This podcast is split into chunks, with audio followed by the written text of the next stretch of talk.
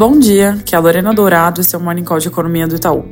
Começando pelos Estados Unidos, onde juros de mercado seguem em alta, vale comentar a fala do Barr, do Fed, ontem, em que ele pareceu mais alinhado com o discurso Dove, ou seja, mais brando, ao afirmar que o Banco Central tem que agir com cautela, analisando com cuidado a extensão do grau de aperto monetário. Ele falou que a questão mais importante não é mais aperto, isso é, mais alta de juros, mas por quanto tempo os juros permanecem em nível restritivo. Fala alinhada com mais outros sete membros do FOMC que também não esperam um aumento adicional. Hoje o Bostic fala, então é importante acompanhar se os discursos se complementam ou não. Eu comentei aqui ontem que, apesar da inflação estar claramente desacelerando, a robustez da atividade não deixa uma tarefa simples para o Fed.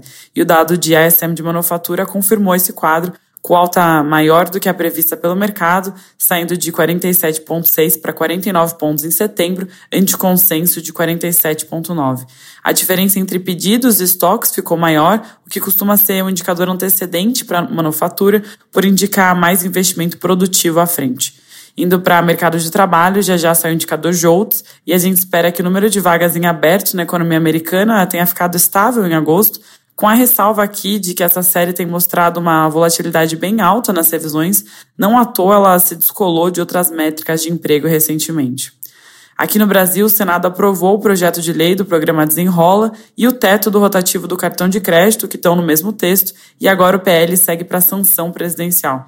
Agora, o setor bancário vai ter até 90 dias para apresentar uma proposta de alíquota anual junto ao Conselho Monetário Nacional. O desenrola já estava em vigor por meio de medida provisória, mas caso o Congresso não votasse, o programa perderia validade hoje e o desenrola seria suspenso. Ainda em Brasília, o presidente da Câmara dos Deputados, Arthur Lira, definiu na noite desta segunda-feira o deputado Pedro Paulo, do PSD, como relator do projeto de tributação da, dos investimentos offshore. A expectativa é votar o texto ainda essa semana no plenário, cujo projeto deve acabar incorporando a taxação dos fundos de investimento exclusivos, que, lembrando aqui, foi encaminhada primeiramente como uma medida provisória para custear a correção da tabela do imposto de renda pessoa física.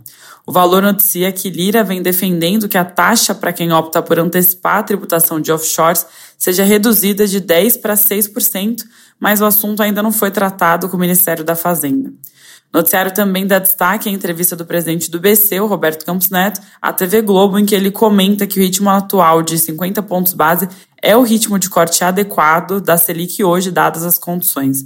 Na nossa visão, na próxima reunião ainda deve vir sim um corte de 50, mas a continuidade do processo de desinflação, sobretudo de serviços, assim como a desaceleração da economia, que deve ficar mais evidente no fim do ano, podem permitir a aceleração do ritmo na reunião de dezembro para 75, o que levaria a Selic a 11,5% no fim desse ano, mas claro que isso depende bastante também do ambiente externo, que com a azedada recente diminui as chances desse cenário se consolidar.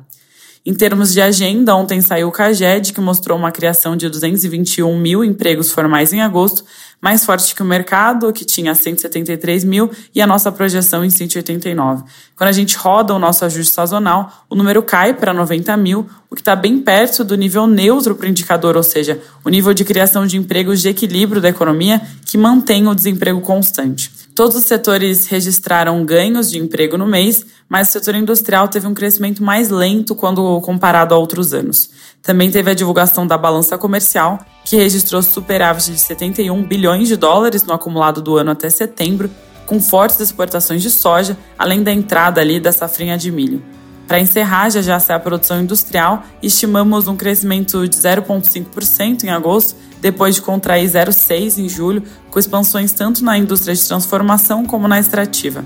É isso por hoje, um bom dia!